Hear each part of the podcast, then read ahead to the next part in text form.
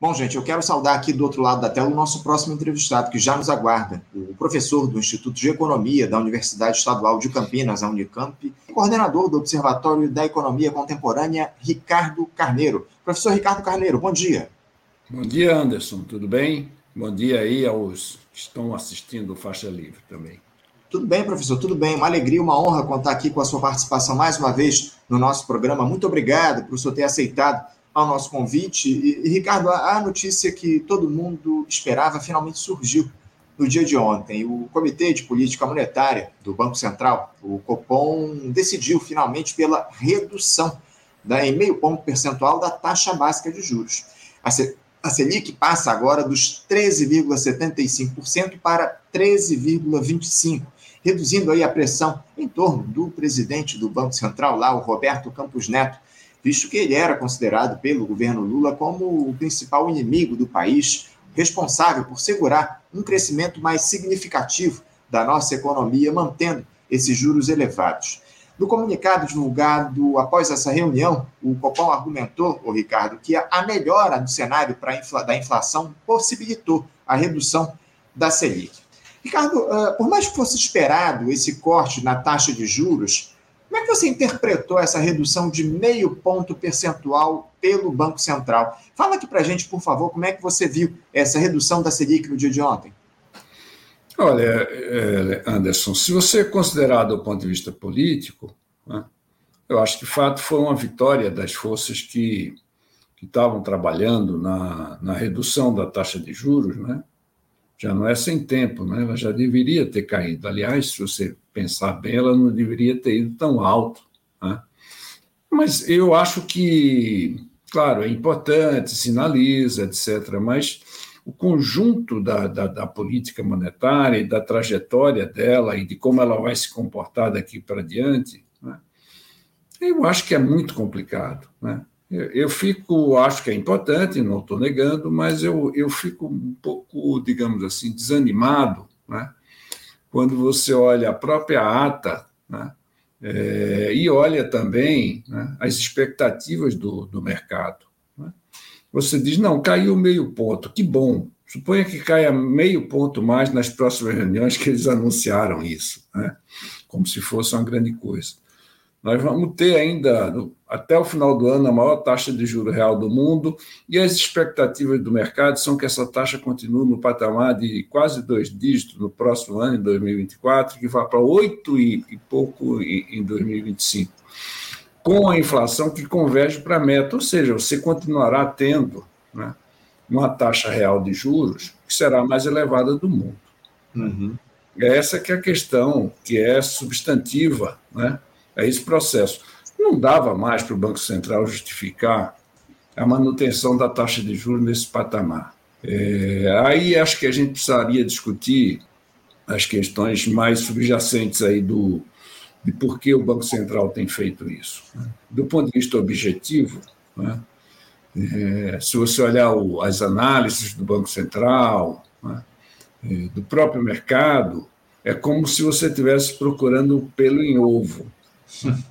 A inflação cai, você tem deflação, mas você começa a apontar um conjunto de índices, de núcleos, etc., aquilo que de fato não está se comportando bem no mar, digamos assim, de indicadores que são favoráveis à queda da inflação.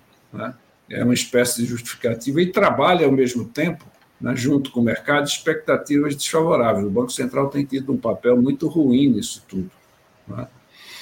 É, então, esses dois fatores né, têm segurado a taxa de juros. Apontar nos índices de preço, que a meu juízo já estão indicando uma queda de inflação há alguns meses, uma, uma queda consistente, mas o Banco Central tem sinalizado né, em alguns, em alguns, digamos assim, indicadores muito peculiares, né, que a inflação não está caindo, eu acho que não é tecnicamente justificável isso, né? e tem trabalhado expectativas, né? alimentado expectativas desfavoráveis em relação à trajetória da inflação. Isso tem justificado a sustentação da taxa de juros num patamar muito elevado. Né? E eu acho que isso não foi superado. Né? Ou seja, 3% é importante, né? porque, de certa forma, dá um alívio na trajetória, né? melhora um pouco a, a, carga de juros da dívida pública. Eu acho que isso não fará efeito no, no crédito, mas melhora o comportamento de alguns ativos, mas eu, eu acho limitado. A minha preocupação é mais com a trajetória daqui para frente e com a postura do Banco Central, na verdade, né? que eu acho que tem sido muito ruim e isto está ligado, a meu juízo, ao tema da independência do Banco Central. É, não, não tenha dúvida que essa questão da independência, inclusive a gente vai discutir daqui a pouco esse tema da independência, porque o, Campos Neto acabou sinalizando justamente nesse sentido, ainda mais no dia de ontem, antes dessa reunião do Copom lá na, na Câmara dos Deputados, enfim, ele participou de um, de um evento lá no Congresso e falou a respeito desse tema da, da, da, da, da independência do Banco Central. E eu vou justamente falar. Aliás, antes de a gente tratar disso, é, é, chama atenção, o, o, Ricardo, nessa, nessa decisão do Copom, porque foi muito acirrada né, a, a, a, votação lá no Comitê de Política Monetária do Banco Central. E o Campos Neto foi justamente quem deu o voto de Minerva para decidir por esse corte de 0,5%, porque havia empate lá entre os diretores do BC. Quatro deles queriam uma redução menor de apenas 0,25 ponto percentual e os outros quatro uh, votaram pela, por essa decisão aí de reduzir em meio por cento, com o, o, Roberto Campos Neto decidindo, votando, aliado aí, com, alinhado com os recém-indicados pelo presidente Lula, né, o Gabriel Galípolo e o Ailton Aquino, diretores lá do Banco Central. Você acha que é, isso pode ser, essa, essa indicação, esse voto do Campos Neto pela redução por meio ponto, ela pode ser feito da pressão do governo, dessa aproximação que ele teve do, do ministro da Fazenda, Fernando Haddad, nos últimos tempos. Você acha que o Campos Neto está se sentindo de alguma forma ameaçado com essa defesa dos juros altos dele no país? Olha, Anderson, eu acho que isso é combinado. Né? É, você dá um empate e ele ter o voto de Minerva, é claramente combinado, porque esse é um colegiado é, que ele controla e ele tem um bom diálogo com os dois diretores que foram eleitos. Né? É, eu acho que isso aí tem algum sentido, na verdade, é uma sinalização de que ele está disposto mais ao diálogo, de que ele decidirá de uma forma mais equilibrada, etc. Eu acho que é uma sinalização. Agora, não, não creio que tenha sido uma disputa acirrada e tal. Acho que isso é um jogo combinado, né? É, para, de certa forma, distensionar. Né? É, havia um sentimento, como há um sentimento, digamos assim, nos setores empresariais, mesmo nos banqueiros, né, de que a taxa de juros estava num patamar, né, digamos assim, insustentável e injustificável. Né. Eu lembro aqui que uma notícia que não foi muito explorada, que é a reunião do, do, do Fernando Haddad, na véspera da, da, da, discussão do Copom, com os maiores banqueiros do país. Isso. É, os setores empresariais têm se manifestado, nenhum banqueiro aceitaria, né, ele sabe da posição do Fernando Haddad, do governo, aceitaria uma reunião. Né, isso é um recado para o Banco Central também. Né? Há vários recados que são dados. Já que a taxa iria cair, né, vamos aproveitar aqui e fazer um jogo de cena né, para aliviar a atenção para o governo. Eu acho que é mais isso. Não acredito nessa disputa acirrada. Eu acho que isso não é um colegiado. Né? É um colegiado muito uniforme né, para esse tipo de disputa tão, tão acirrada assim. Né? Se fosse, digamos assim, deu 4 a 4, são 8, né? Se fosse 6 a 2, os dois diretores 9 contra os 6, tudo bem, mas 4 a 4 com o voto de uhum. Minerva, uhum. eu acho que é um pouco jogo de cena. Entendo, entendo. Uma decisão aí, digamos assim, orquestrada, muito bem colocada. É. Agora, é, é, é, o que parece, né? Pelo que o senhor colocou, justamente para reduzir essa pressão que estava colocada isso. em torno do Campos Neto, para ele sair dessa história como mocinho, né? A figura é que impactou a favor do, do governo Lula, das intenções da, da redução aí em meio ponto percentual da, da, da Selic. Agora, uh, o senhor falou a respeito de um comunicado que foi emitido pelo Copom no dia de ontem, indicando que essa manutenção da redução da taxa de juros em meio por cento deve se dar ao longo dos próximos tempos, dependendo, evidentemente, do cenário da economia, da queda da inflação, enfim, do cenário da inflação. Agora, eh, a gente sabe muito bem que uma semana após essa reunião do Comitê de Política Monetária do Banco Central, o BC ele emite aquela ata, né, falando a respeito do, do que foi o processo, do que foi a reunião, enfim. Uh, que, o que, a gente pode esperar dessa ata que vai ser divulgada aí na próxima semana, muito provavelmente na próxima quarta-feira, o Ricardo? Você espera mais sinalizações de que a gente pode seguir nessa trajetória de redução da Selic? O BC pode, de alguma forma, tentar frear a euforia do governo? Que mensagem o BC pode passar nessa carta da próxima, nessa ata, aliás, da próxima semana, diante dos efeitos que essa queda da Selic provocou no mercado e também no governo no dia de ontem? Olha, Anderson, eu acho que, na verdade, as sinalizações que existem, né, que vêm do, do comportamento real da inflação, né, elas são muito mais positivas do que o comunicado e provavelmente do que a ata, né, uhum. como virá a ata. Né. É, por exemplo, o, o, o Banco Central, né, junto com o mercado, tem insistido muito no indicador de 12 meses da inflação, né, de que ele vai piorar. Né? É, e de que o, o, o, núcleo de serviços ainda está correndo um pouco acima da, da, da inflação. É, eu nunca vi uma análise desse tipo, né? porque toda análise, na verdade, dos bancos centrais do mundo que são feitos, são feitos olhando para frente. O Banco Central brasileiro e o mercado estão olhando para trás. É claro que o índice de 12 meses vai piorar, porque você teve três meses com deflação e vai substituir por três meses com inflação muito baixa, mas o índice de 12 meses piora. O que é que isso significa do ponto de vista da inflação corrente? Nada. Isso não tem um impacto disso, é mínimo na inflação corrente.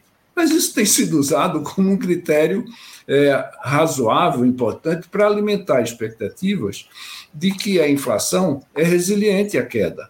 Uhum. Né? Eu nunca na minha vida vi uma análise desse tipo, isso não tem fundamento nenhum. Mesma coisa dos índices, na verdade, de 12 meses, dos núcleos. Né? Você está usando, para comparar os núcleos, os, os três meses nos, nos, quais houve deflação lá no passado, né? e nos quais, exatamente porque você tirou os impostos, o núcleo dá muito mais alto do que o índice cheio. Tá certo? Se você fizer análise a partir de outubro, tá certo? Os, os núcleos estão super bem comportados. Né? Ou seja, são um conjunto de coisas técnicas, né? pseudo-técnicas, que, que estão alimentando uma expectativa né, do mercado, né, sancionadas pelo Banco Central, de que a inflação é resiliente à queda, quando não é. Né? Eu acho que esse é o ponto mais importante é, dessa análise. Aí você, o que é que você vê? Né? Nas expectativas do mercado. Primeiro, taxa de, de Selic de 9 e pouco em 2024, 2024 e 8 e pouco em 2025. A inflação só vai para a meta em 2025. Entre nós, vou usar um termo forte. Esse negócio de você projetar a inflação com dois anos na frente, isso é claramente picaretagem, tá certo? Isso não existe, tá certo? Você não tem, objetivamente, né, condições técnicas de falar que a inflação, mesmo a do ano que vem, tá certo? Você consegue fazer uma projeção razoavelmente aproximada, razoavelmente aproximada, tá certo? Da inflação nos próximos seis meses, vamos lá, 12 meses já com a margem de erro, e a margem de erro vai crescendo. Então, como é que você usa, tá certo? Para definir a inflação atual, expectativa de inflação de dois anos na frente, tá certo? Esse negócio é emaranhado, né? Aliás, já há críticas no, no mundo desenvolvido né, bastante duras em relação a essa questão das expectativas, sobre muito longas, e do papel que elas têm em determinar é, a inflação, as expectativas e a inflação de curto prazo. Isso aí, na verdade, é um padrão que precisa mudar, né? porque isso não é justificável, né? do ponto de vista técnico, eu estou falando.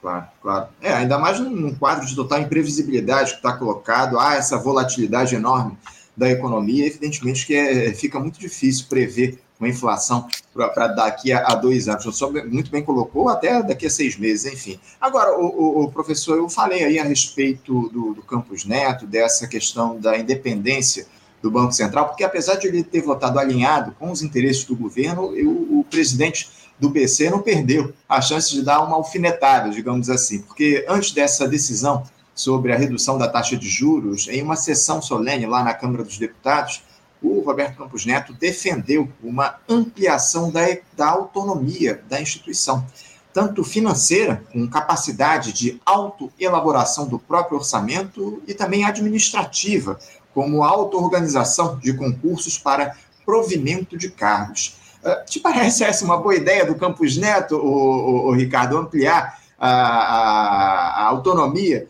do Banco Central, a independência do órgão? Como é que você vê essa declaração dele nessa sessão lá na Câmara dos Deputados ontem?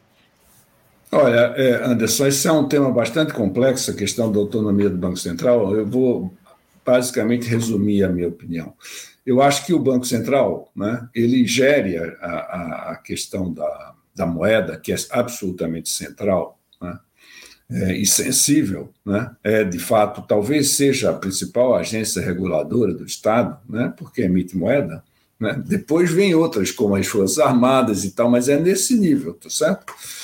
É, e é uma, uma, uma, atribuição do Estado público emitir moeda. Né? Então, você tem que preservar isso, primeiro, dos interesses políticos imediatos, está correto isso, tá certo? E tem que preservar dos interesses privados imediatos, tá certo? Você tem que construir uma governança né, que tenha legitimidade. Né? O, o caso do Banco Central Brasileiro é um escândalo. Sabe por que é um escândalo? Porque ele não presta contas a ninguém. A única obrigação que o, o presidente do Banco Central tem, tá certo, é se convocado. Né? Quando convida, ele diz que vai pensar na data. Se convocado pelo Congresso Nacional. E não tem nenhuma implicação.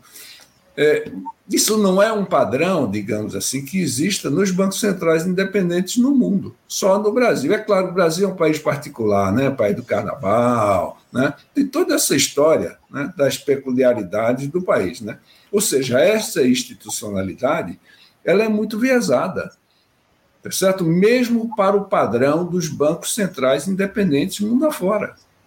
Tá certo? É um problema a quem presta contas o Banco Central Aquilo não pode ser um condomínio, tá certo, de banqueiros, né?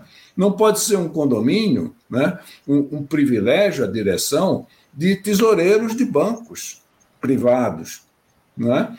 Então você tem que ter, não, tudo bem, quer fazer um certo grau de independência do poder político imediato, do poder do executivo eleito, eu acho até razoável. Agora, como? Né? Prestando contas a quem? Tá certo? É um poder da sociedade, do Estado, não é privado.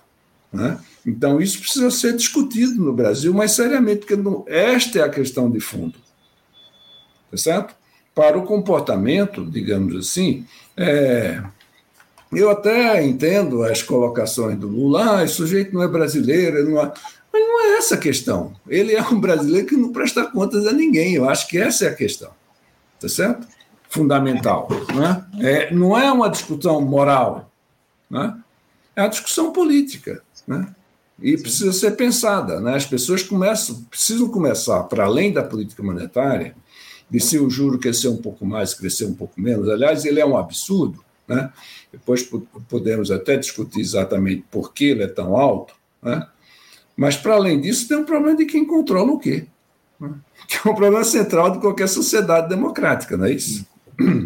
Sem dúvida. É, a, a, minha única discordância em relação à sua fala, professor, é que o, o Campos Neto, na minha avaliação, ele presta contas sim, presta contas ao andar de cima, ao grande capital, acima de tudo, não presta contas para o povo do nosso país, para a massa da população do nosso país. Ele está absolutamente uh, dependente ou com, com, os interesses, acima de tudo, em consonância com essa turma do andar de cima, com os banqueiros, com os rentistas, enfim. É para essa turma que o Roberto Campos Neto presta, presta enfim, que, que ele, com quem ele dialoga, acima de tudo. Agora, o, o, Ricardo, o ministro Fernando Haddad, ele celebrou, evidentemente, essa decisão do Comitê de Política Monetária do Banco Central, disse que ela foi fruto de muito diálogo e destacou que o corte nos juros vai facilitar o crescimento sustentável da economia. É, como é que o governo ele pode agir a partir de agora, o, o Ricardo, para aproveitar esse início de trajetória de redução da Selic para impulsionar a nossa economia. Há alguma medida aí que possa ser implementada pela equipe econômica nesse sentido a partir de agora?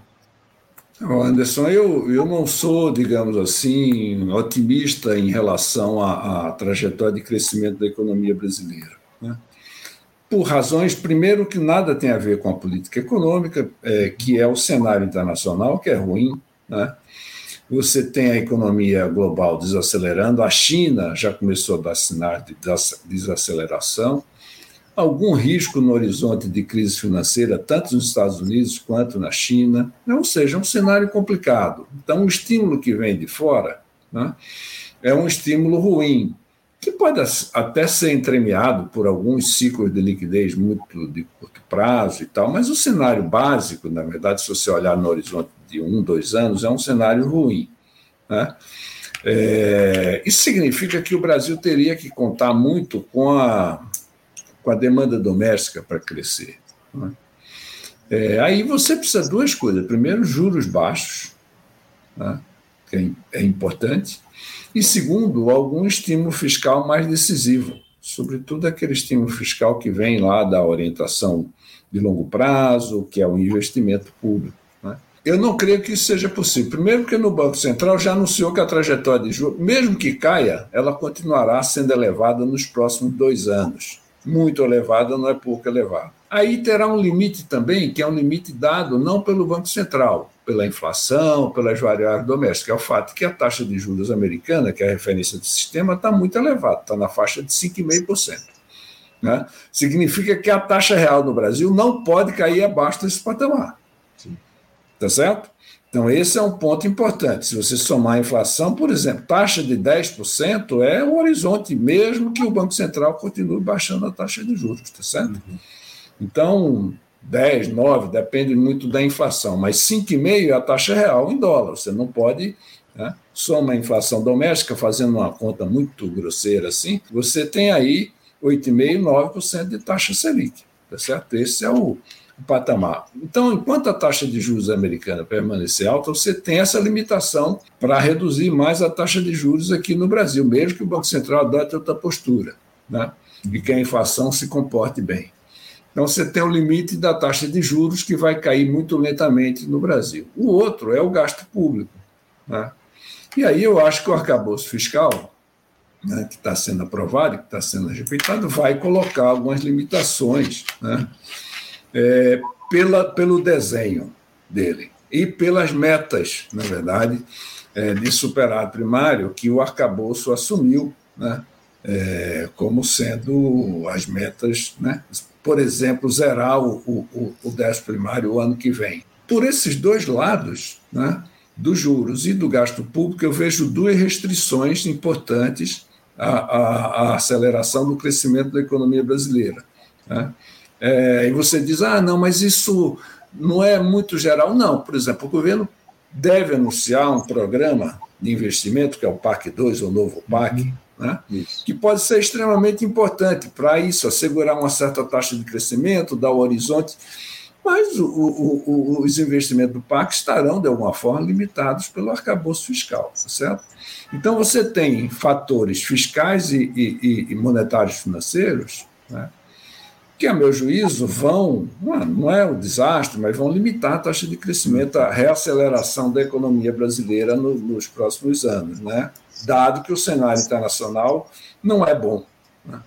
Claro, claro. Não, para a gente fechar aqui o nosso papo, professor, eu queria insistir justamente nisso que o senhor trouxe aqui para a gente, porque a aposta desse governo Lula para que o Brasil volte a crescer foi é justamente no investimento privado, a partir, como o senhor citou aqui, desse novo arcabouço fiscal.